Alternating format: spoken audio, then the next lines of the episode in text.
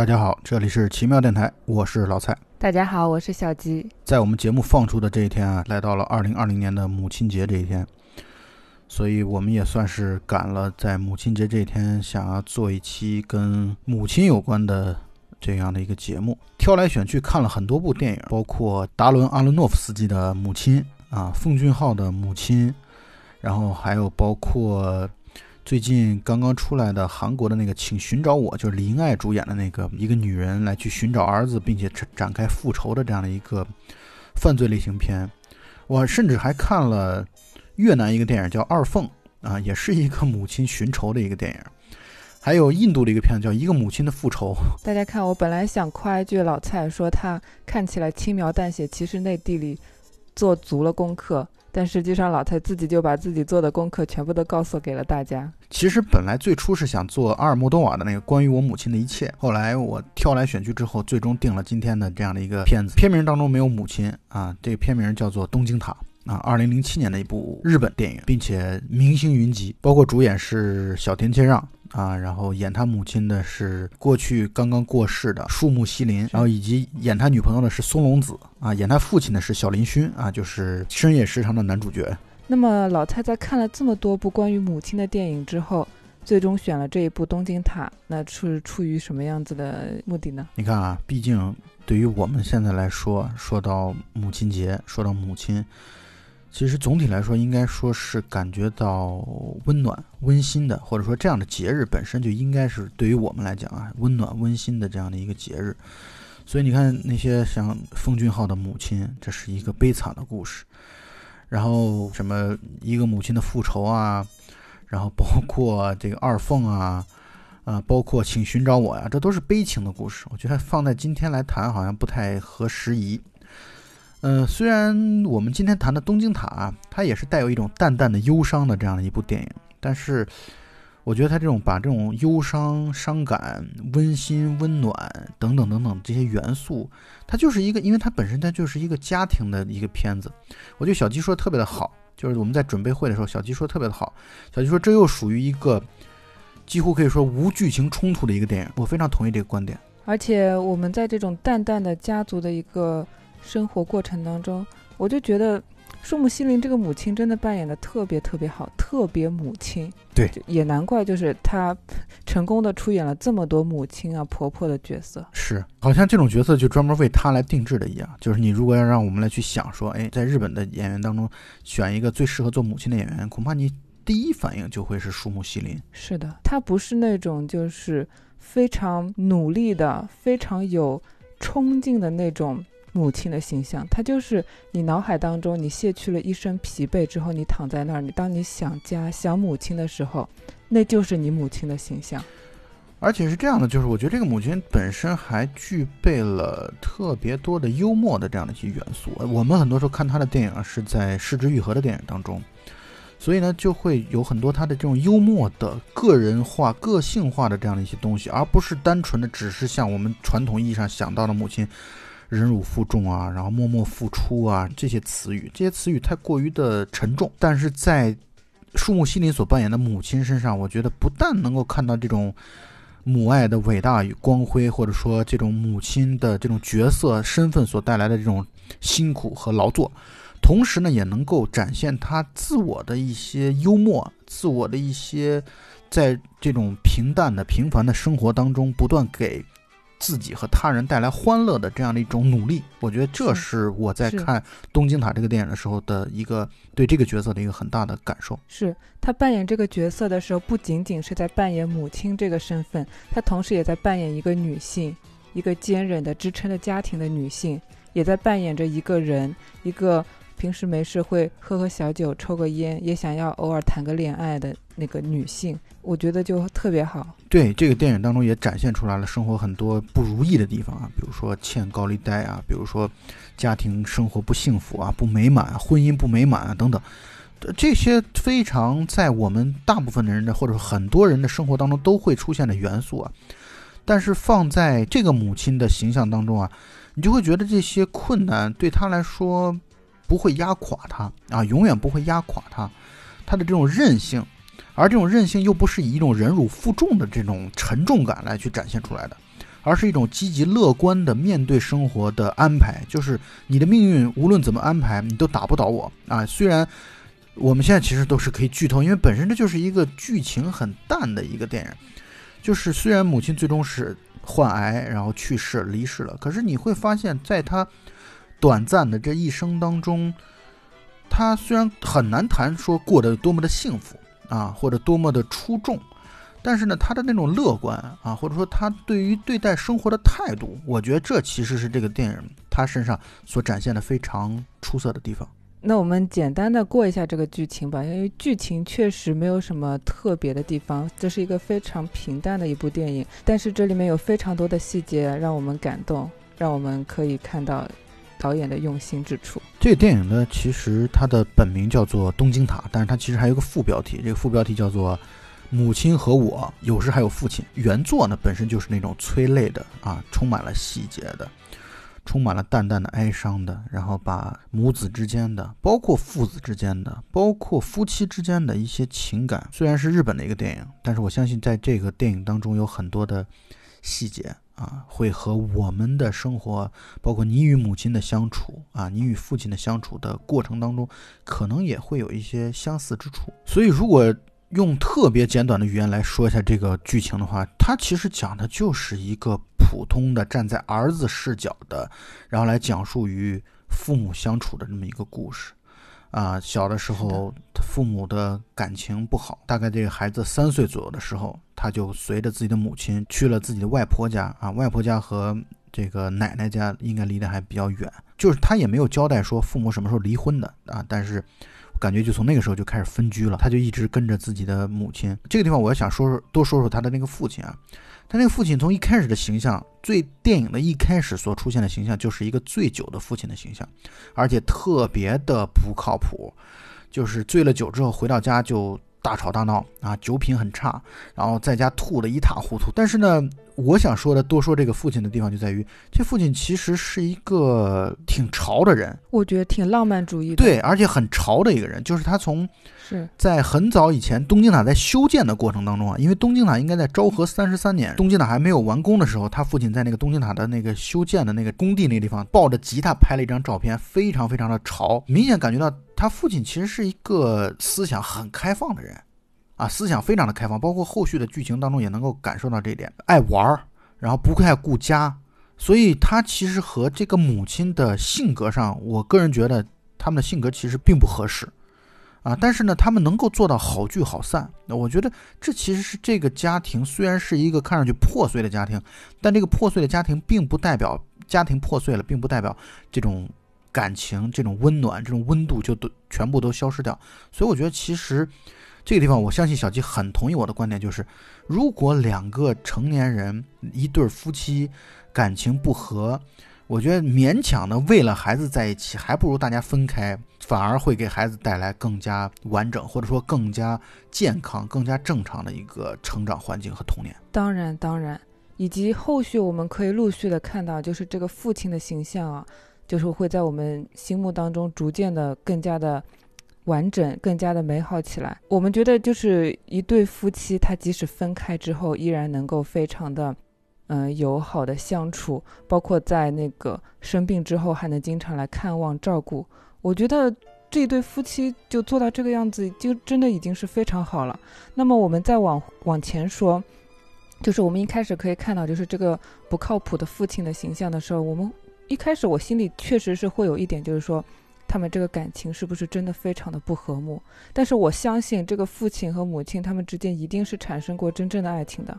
因为父亲这种浪漫主义的，就是有一种流浪气质的这种形象哈，一定是会非常吸引母亲这种比较内向的、比较文气的这种女孩子的。对我很同意这一点，就是在某种意义上讲，可以这么说啊，就是他的父亲像是文艺青年，其实相当于给那种老实本分的母亲打开了一个新的世界，而这样的男人通常对于女人来说是属于很难，就可以很好的恋爱，我估计他们恋爱会很甜蜜，会很美好，但是。也很难去结婚，因为父亲显然是那种浪荡儿，显然是那种花花公子，万花丛中过，片叶不沾身，这样的一种形象。但是呢，本身在一起的时候又是特别认真的。真的，我觉得小吉刚才说的那种流浪的那种男人的那种感觉，这种男人确实很迷人啊，但是确实不适合长久的生活在一起。可是即便如此，这个男人在老了之后，还依然能够愿意在自己的前妻生病的时候。愿意经常的来去探望，来去照顾，我觉得这其实挺符合这种这种好的流浪男人的这种人设的。对，所以就是后续的时候，大家对这个父亲的那个呃观感可能会越来越好一些。对对对，确实是如此。但总之一开始呢，就是讲的他父母关系不怎么样，母亲去带着这个儿子跑到了外婆家去住。他这个母亲呢，虽然回到自己的娘家。可是倒一点儿也没有那种感觉受了欺负、受气的那样的感觉。她在娘家开的餐馆当中做出好吃的料理，顾客都赞不绝口。同时呢，也和呃一个男朋友在约会，包括她和自己的兄弟姐妹相处的时候，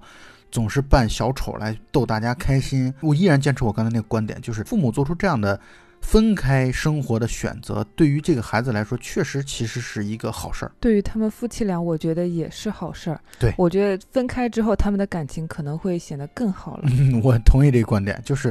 不要非得说大家就勉强的生活在一起，然后互相埋怨、互相怨恨，发展到最后就成了，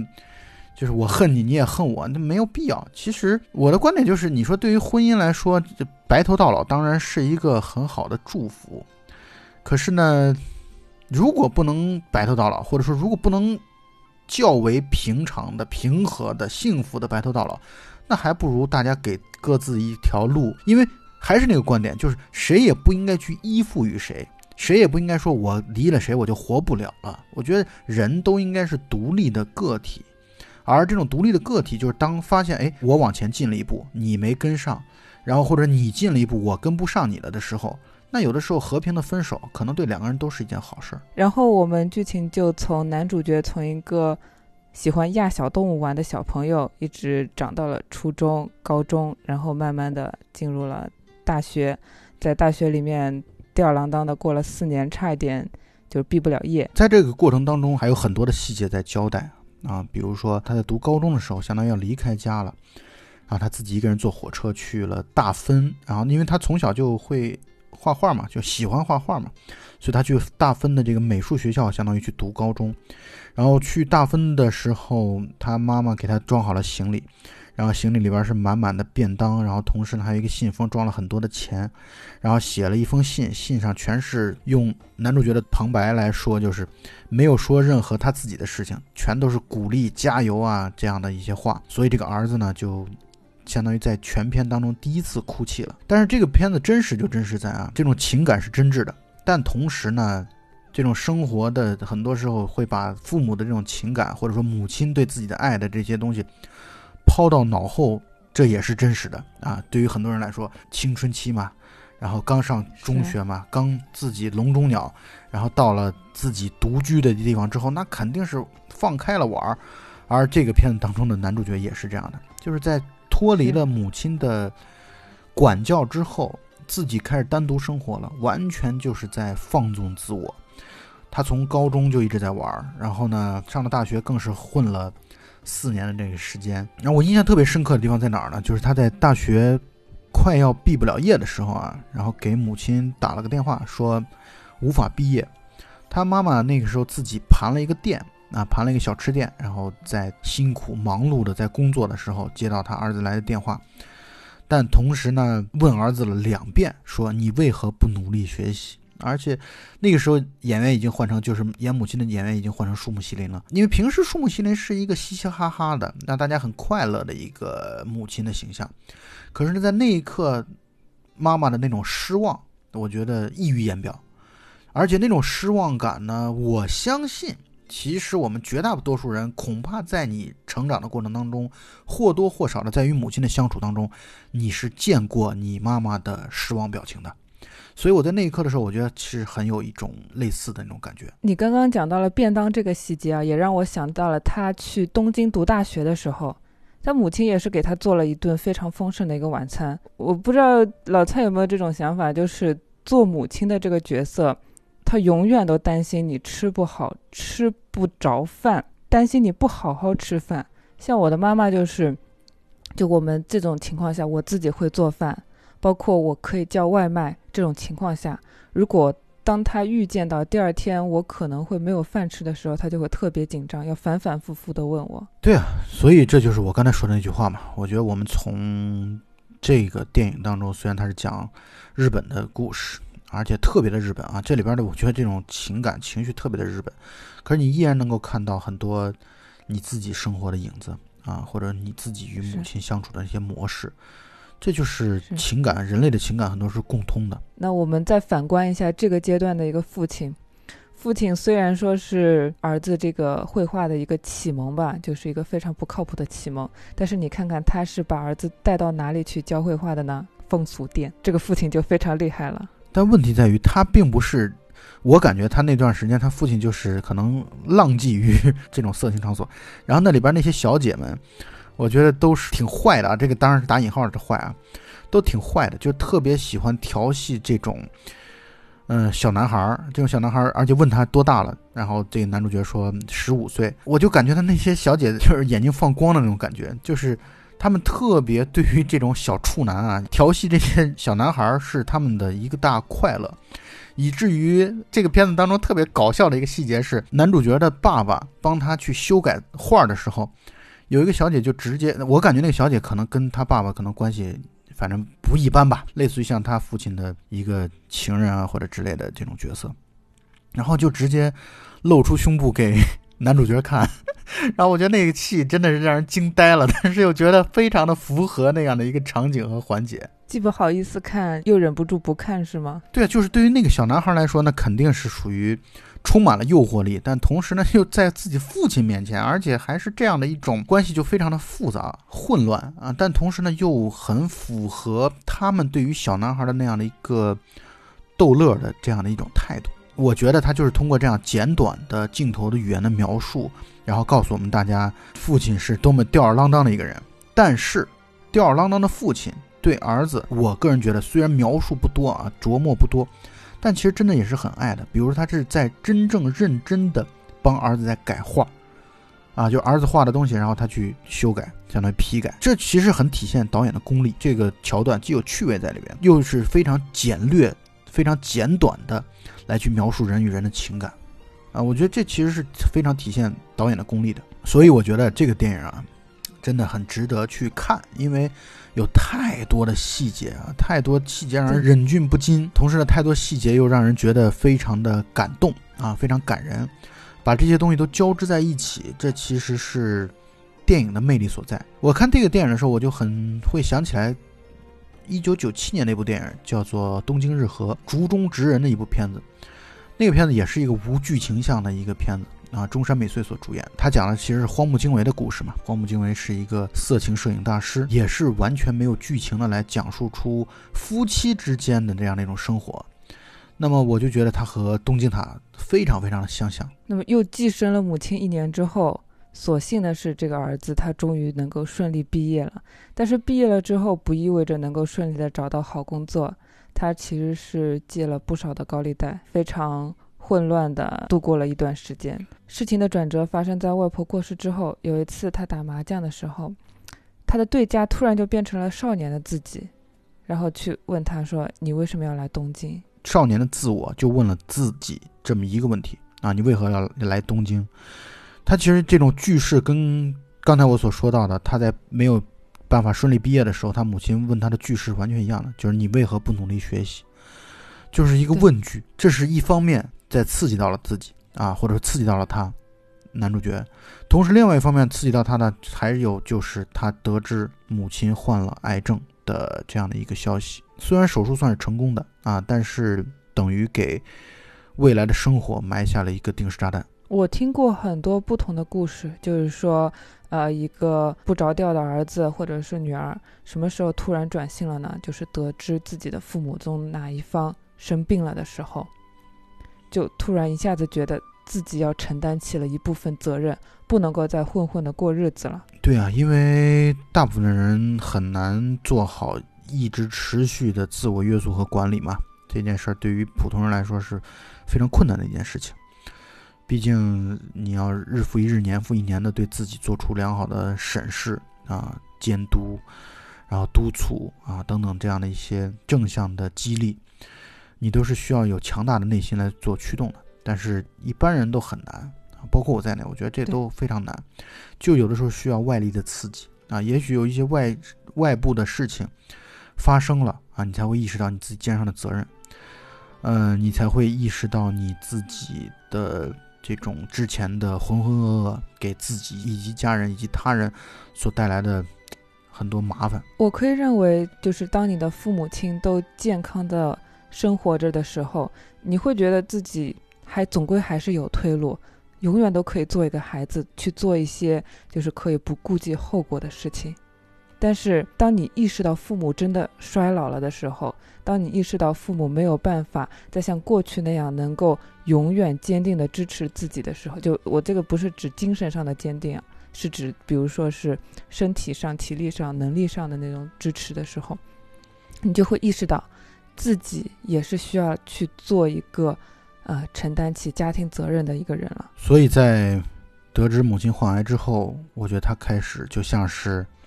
转变了一个人一样啊，开始努力工作。他本身就聪明嘛，一个聪明的人，当他决定开始努力的时候，又有天赋，本身是有画画的这样天赋的美术天赋的一个人，所以他开始做插画师，开始做电台 DJ，啊，开始做专栏作家、专栏作者，一点一点的去还钱，并且呢，这个时候他也恋爱了，认识了。这片当中的女二号，啊，松隆子所饰演的角色，让两个人恋爱了。恋爱之后呢，他就给自己母亲打电话。他的恋爱生活稳定之后，他给母亲打电话，然后邀请母亲来东京和自己同住。这里我留意到一个细节，就是母亲在接到儿子邀请他去东京的电话的时候，反复的跟儿子确认：“我可以去东京吗？我真的可以去东京吗？”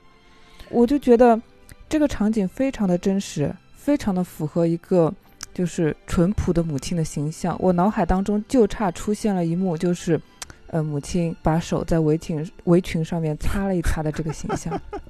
她在问自己可不可以去东京，可不可以去大城市，可不可以和儿子住在一起的时候，她是觉得，我难道可以被儿子认可了吗？儿子愿意接受我这个老婆子吗？我觉得这是一个母亲她内心的一个活动。还有一点啊，因为。父母到了那样的年龄之后啊，再加上他自己已经患了癌症，对，他会或多或少会觉得自己对儿子来说是个拖累，是一种拖累啊，所以他会觉得，如果儿子竟然来去邀请自己，嗯，他其实很很开心，很幸福，但又难以置信，会觉得儿子主动去揽这样的责任，他所以他要反复确认这件事情，但兴奋、幸福感。啊，一定是溢于言表的啊！在他的这种反复确认当中，我们都能感受得到。但是呢，这种幸福的日子总是短暂的，换来的总是无尽的痛苦与长叹。那么，母亲的病情恶化之后，做儿子的把母亲送到了一家医院，在那个病房当中是可以看到东京塔的，因为东京塔就相当于是东京的一个标志性的建筑物嘛。而本身他家里的照片当中又有父亲的那个在。还没完工的东京塔面前很酷的照片，我相信东京塔对于母亲的心理是造成带来很大影响的一个建筑物。所以呢，儿子非常有心的在医院选定医院，就是能够直接看到东京塔的房间。嗯，其实这些小的细节都是在体现他对母亲的爱，所以爱本身就是相互的。啊，在这样的电影当中，爱本身就相互的。讲母亲的电影，既讲到母亲对儿子的爱，同时反过来来说，儿子对母亲的爱，父亲对母亲的爱，这本身也去能够更加丰满的来去展现家庭生活，展现母亲的一生。是啊，但是抗癌的过程还是非常的痛苦的。母亲因为年纪大了，没有办法去做手术，只能接受抗癌剂的治疗。但是抗癌剂的治疗一次一次的把母亲的身体弄得非常非常的虚弱，导致她最终决定放弃接受抗癌剂的治疗。那抗癌剂的治疗停止之后没有多久，母亲就陷入了一个非常糟糕的一个状态。经过抢救之后，母亲出现了一些回光返照的现象，然后就过世了。关于这个抗癌剂的这个服用这个地方，我要稍微多说一点，就是这个过程实在是太痛苦了。我觉得这种痛苦。既对于忍受病痛的人来说是一种痛苦，对于家人陪伴的家人来说，那恐怕折磨一点儿都不少于受到病魔折磨的病人本身啊。这种这种精神上的折磨太过于的痛苦了，以至于片当中，当然这个时候已经成年版的男主角小田切让特别痛苦的在流泪。嗯，他去卫生间洗漱的时候，洗脸的时候，少年的自己又出现了。少年的自己跟成年版的自己说，让他做个大人啊，要想大人会想的事，尽管痛苦至极，但是他必须撑得住。我觉得他这种脑海当中臆想出来的过去的一些形象啊，穿起了他的这种成长啊，穿起了他的这样的一种担负责任这样的一个过程，也穿起了自己对母亲的爱啊，穿起了自己对母亲的这样的一种追思。然后刚才小鸡说到的回光返照这件事啊，就是母亲在停止抗癌剂的服用之后啊，确实出现了一段时间，哎，精神好像恢复了一些。当然，我们无论从文学作品当中，还是从很多生活观察的角度来说，都知道这样的情况就属于真的是回光返照。嗯，但是呢，病情迅速再次恶化之后，母亲等于被上了呼吸机，然后插了管子，非常的虚弱。但在这样的情况下，面对陪床的儿子，醒过来之后，首先说到的话就是：冰箱里有加鲫鱼的生鱼片，锅里有茄子味的味增汁，然后是茄子味儿的啊，你一定要去把它加热了之后再吃。我觉得非常符合小鸡刚才所说的，母亲永远担心自己的孩子吃不饱饭，永远在心里边跟孩子说话的时候都在想，我要怎么样照顾你的这种事情。是啊，所以这段母亲对儿子的饮食上的关心，引来再一次痛哭的儿子啊。然后剧情急转直下，母亲就过世了。啊，在过世之前，其实我还有一个印象深刻的细节，就是他们在住院之前啊，就是决定去住院之前啊，一起去医院的路上，专门用了非常升格的镜头，很慢的这种镜头，然后来去拍了儿子跟母亲手牵手过马路的这样的一个场景。我觉得那个虽然是显得有点煽情，但是在这样的一个淡淡的忧伤的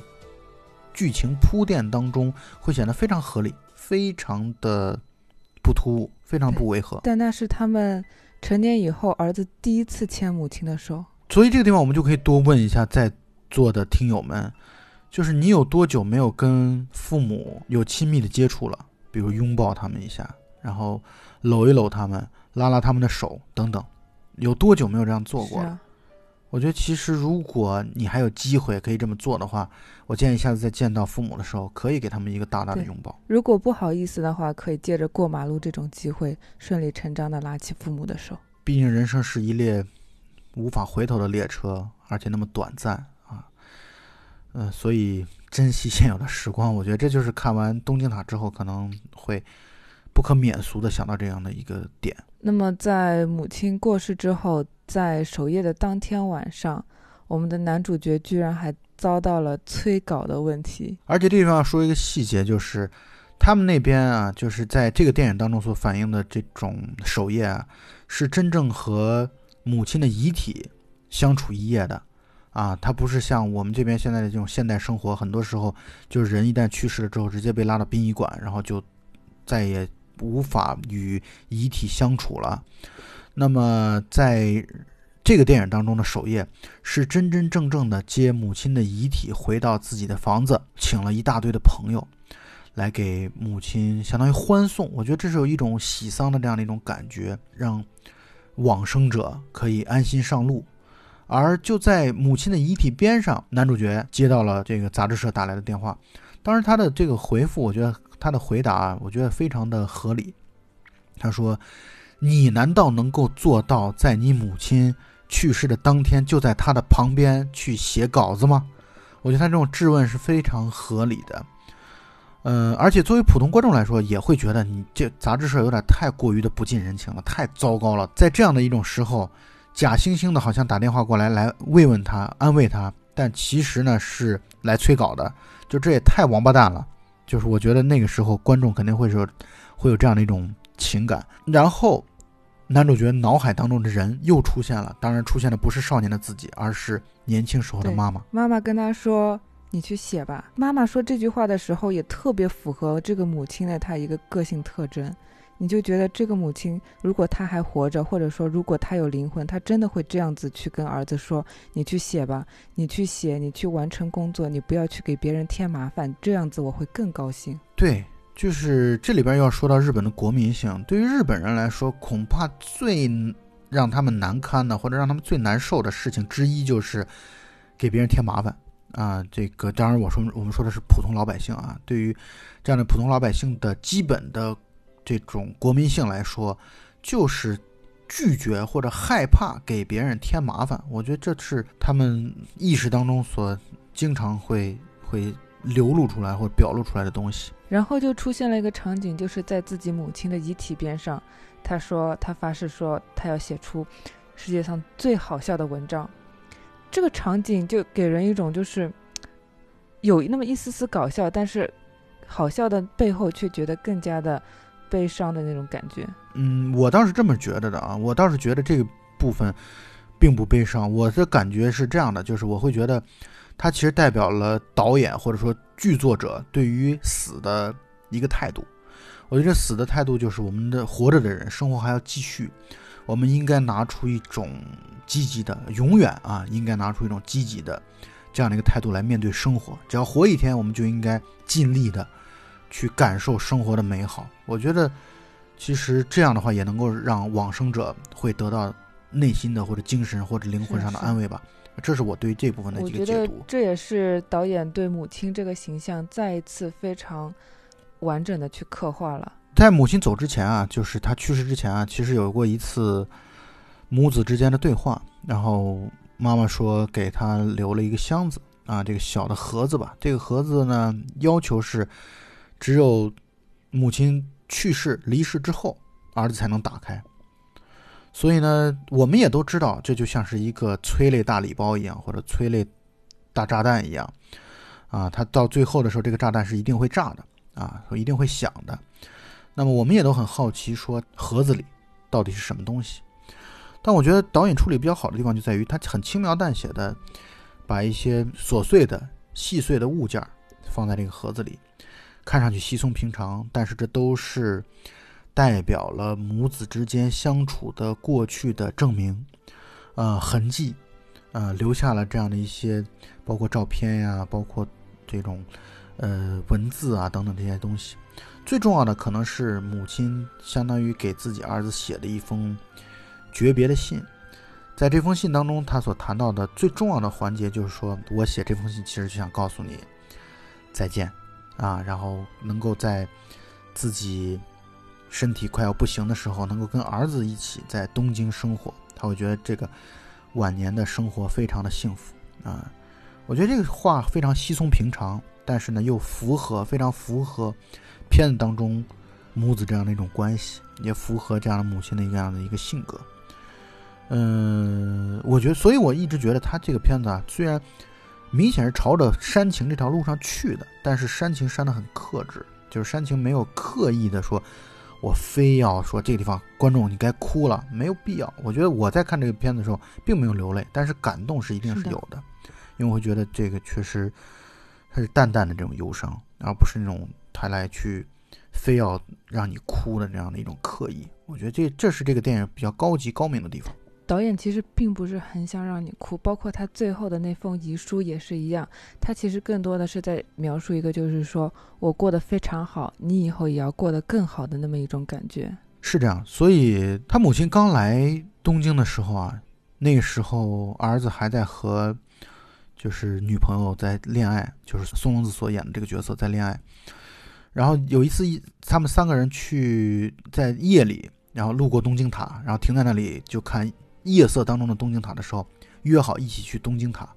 所以其实我们作为观众来说，就一直在想，哎，那他可能会在母亲去世之前啊，无论如何带着颤颤巍巍的母亲上东京塔。结果导演根本没有这么安排，导演的安排是在母亲往生之后，呃，带着母亲的相当于灵位的牌子啊，并且那段时间他和松隆子其实已经分手了，但是这种过去的恋人还一起。实现了或者完成了之前和母亲所承诺的东西，而且母亲在写信的时候，或者说诀别信的时候，或者说这种呃说再见的信的时候，也给自己的心目当中的准儿媳妇也留了一封信。而且我觉得还有一点处理的比较好的地方在于，并没有去讲出这封信到底在说什么。我觉得这样的留白是挺棒的地方，就像我们之前做过的《东京物语》一样。嗯，在《东京物语》的这个电影当中，老母亲去世之后，老父亲对着太阳说了一句：“哎，今天的太阳真好，又是好的一天。”而这个电影呢，最后的结尾的时候，儿子看着东京塔外的窗外，说：“今天天气真是太好了。”我觉得这其实这个是一脉相承的，展现出来刚才我们所谈到那个观点：生者还要继续，生活还要继续。虽然至亲离开了人世，对自己的生活带来了极大的痛苦，但是呢，我们不能只背负着这种痛苦来生活，不能只背负着痛苦来前进，我们要迈出新的篇章。也只有这样，才会让逝去的亲人会得到安慰，得到精神灵魂上的快乐。从他带着母亲的灵位牌上东京塔，这本身就代表了对母亲无尽的这样的一个思念。所以，总之，他的这种情感的表达一直都是一种含蓄的、淡淡的这样一种表达方式。我觉得这其实是这类电影无剧情电影吸引人的地方，就是他会用情绪来打动你，他会用氛围，他会用这种情绪带着你，你会沉浸在里边，然后一种缓慢的。当然，这可能是我个人比较喜好的这种电影类型。就是情感的表达比较含蓄，比较内敛。对，所以这一类的电影其实是非常不适合你，比如说，呃，看一会儿，出去上个厕所，出去吃个饭，或者是一边看手机一边看电影。你是需要去沉浸进去，去感受他的那种情绪带给你的那种情绪。你看完整部电影，你会发现它的剧情非常的简单，可能只是讲了一些稀松平常的事情，可是那种。慢慢聚集，由导演推动的聚集起来的那种情绪，才是你看完这部电影当之后最大的收获。嗯，所以刚才小吉也已经说了，这个片子的剧情非常简单，但是细节非常的丰富。那么小吉，你对哪些细节印象比较深刻呢？那么这部电影除了讲到了母子和父子关系之外，其实夫妻关系也是提到了一点的。比如说，我们一开始一直会认为他们夫妻两个感情不是特别好。但是你看，当母亲得知父亲要来的时候，而自己并没有梳头、没有没有梳洗的时候，他的母亲那个形象一下子就慌张了起来。虽然他们并不生活在一起，但是他们的感情啊，仍然是有一种少女初恋的时候的那种慌张，完全不是说啊，我们生活了几年，上厕所的时候门都不关了的那种状态。我觉得树木希林这个演员他。很棒的地方就在于啊，就他明他完全是一个奶奶的扮相，就是我们看过的他的电影，他全是一个奶奶的扮相。但是出色的地方就在于这种奶奶扮相的人，这样的女人，然后在某些电影时刻当中，能够展现出或者体现出少女感啊。刚才小吉也提到这个词，我觉得这是非常了不起的事情。我觉得我们每个人啊。无论活到哪个年龄段，内心的少年少女的那一部分，也许已经残存不多了，但是希望不要完全消失掉。这个片子确实细节非常的丰富啊！除了小吉刚才说的这些之外，以及除了我们刚才有的细节已经提到之外，还有一些细节让我觉得就得需要再多说一些啊。比如说，这个片子当中有一个色情电台的事情，这个地方我们我们需要跟听友们来分享一下。呃，小田切让的这个角色啊，他在成年之后，他曾经他有一个身份啊，他其实是我们现在所说的那个斜杠青年。他有一个身份是电台的主播，但是他这个电台呢是完全是那种午夜电台、深夜电台，内容完全跟色情有关，他就根本不想分享给母亲，所以他的朋友谈到这点的时候，他也迅速的把这个话题就赶紧糊弄过去啊，糊弄过去就过去了。结果没想到自己特别有心的老母亲，通过查那种类似于像电视报啊、电电台报啊那样的报纸，然后竟然发现了自己儿子是做色情电台主播的。在自己已经病入膏肓、人都快不行了的时候，有一天父亲在照顾母亲的时候，啊，母亲突然半夜醒来，然后让父亲去拿收音机，然后收音机的底下附上了。FM 多少多少电台的频段，明显能够看到凌晨一点到一点半的这样的一个节目，然后打开之后讲的是什么关于手淫啊、淫梦啊等等这样的一些内容。母亲在听到这种色情电台的时候，听到儿子在做色情电台的时候，都是那么快乐的在笑。我觉得那一段让人觉得很动容。就母亲确实真的能够完全的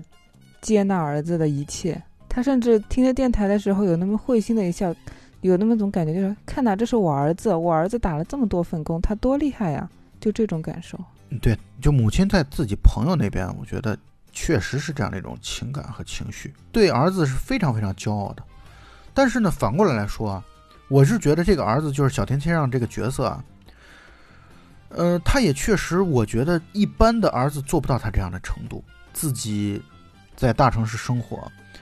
然后母亲独居的情况下，能够主动邀请母亲来和自己啊两个人生活，我觉得这其实是非常了不起的，而且能够在母亲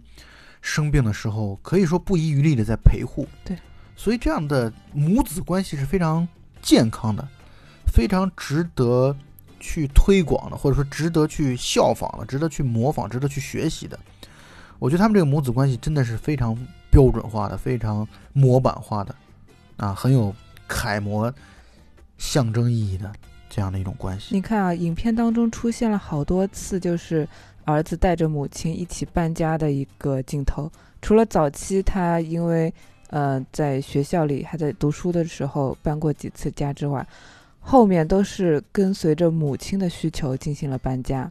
第一次就是母亲来到东京，他们搬到了一个呃保龄球馆的上面，主要因为大嘛，那个房子会大一点。对，后续也是因为想要给母亲更好的一个环境，所以换了更大的房子。那么更大的房子就意味着更高的租金，就。等于说，儿子他需要付出更多的努力，但是儿子这些从来都没有在母亲面前说过。包括母亲后来就生了病以后，他要换病房，换了病房之后，父亲就问他：“你这么大的病房要出多少钱？”他说：“啊，一天要四万日元，这其实是很大的一笔费用。”那当然了，一天四万日元，你想想，我们就按现在的汇率的话，差不多一天两千四百人民币左右。对，这就是一个舍得，真的是舍得。舍得为母亲花这个钱，所以刚才我的观点就是，他们这对母子关系真的是非常的好，确实我觉得很值得学习。我们之前其实做过不少子女与长辈之间关系的节目，嗯，我依然还是保持那样的一个观点，就是我们很多时候是羞于或者说不太会跟父母相处的，特别不太会。就是宁愿跟父母离得远远的，因为觉得在一起呢，很多时候会有一些尴尬，很多时候会有一些不知所措。嗯，那么还不如去离得远一点啊，这样呢可能会更大家都自在一些。但其实我也能够感受得到，其实父母年龄越大之后，他对于和子女一起生活的这种愿望、诉求，可能就会越强烈。所以，争取有机会，其实我觉得还是要尽量去，如果可以的话，在不影响你自己正常生活的情况下，能够尽量多去满足满足他们这样的一些小的愿望。一年当中能够跟他们共同生活在一起一段时日，我觉得这是作为子女，呃，所能够做的为数不多的一些事情吧。就像我一开始说的，这个电影的这个演员阵容非常的强大啊，树木希林表演的非常出色，小田切让。而这个片子当中非常的帅气，我在看到豆瓣的影评，有的网友说到了，说他是最能够驾驭粉色系衣服的一个男人。他在片子当中，我觉得真的是体现了数次时尚秀，他的那个围巾打法，对啊，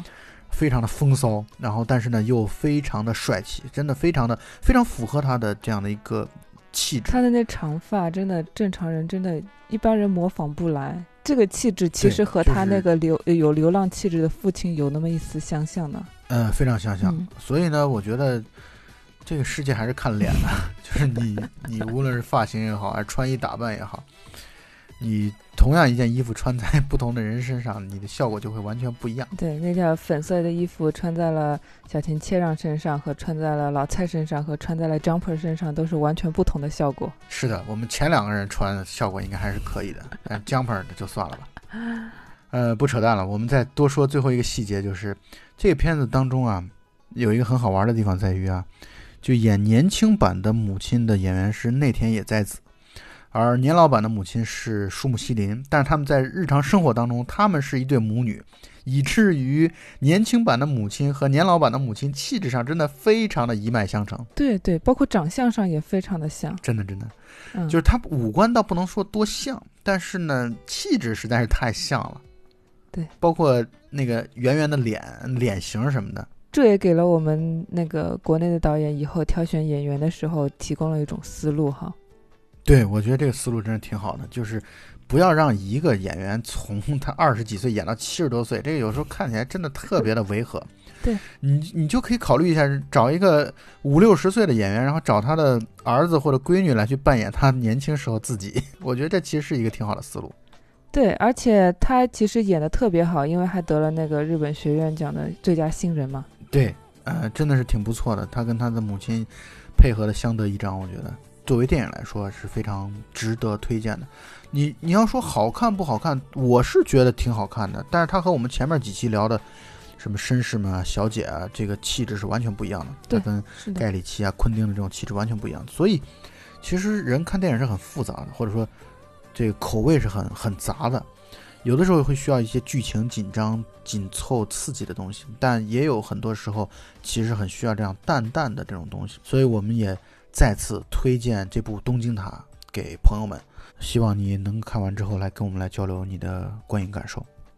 也可以跟我们交流一些你对于母亲的一些回忆。那么我们节目放出这天刚好是母亲节，也借这个机会，然后来祝全天下的母亲都身体健康啊，快乐，并且拥有一个或者多个爱自己、孝顺自己的子女啊，我觉得这是我们的一个祝福。也祝所有的母亲能够活得精彩，活得更加的丰富。那么本期节目到此结束，大家再见。下期再见。終わるはずのない愛が途絶えた命尽きてゆくように違う